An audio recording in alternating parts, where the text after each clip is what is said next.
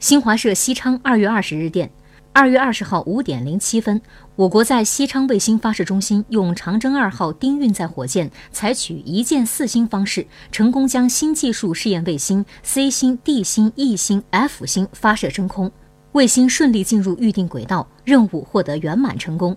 新技术试验卫星 C 星、D 星、E 星、F 星主要用于在轨开展新型对地观测技术试验。用于此次发射的长征二号丁运载火箭和新技术试验卫星 C 星、D 星由上海航天技术研究院研制，新技术试验卫星 E 星、F 星分别由哈尔滨工业大学、航天东方红卫星有限公司研制。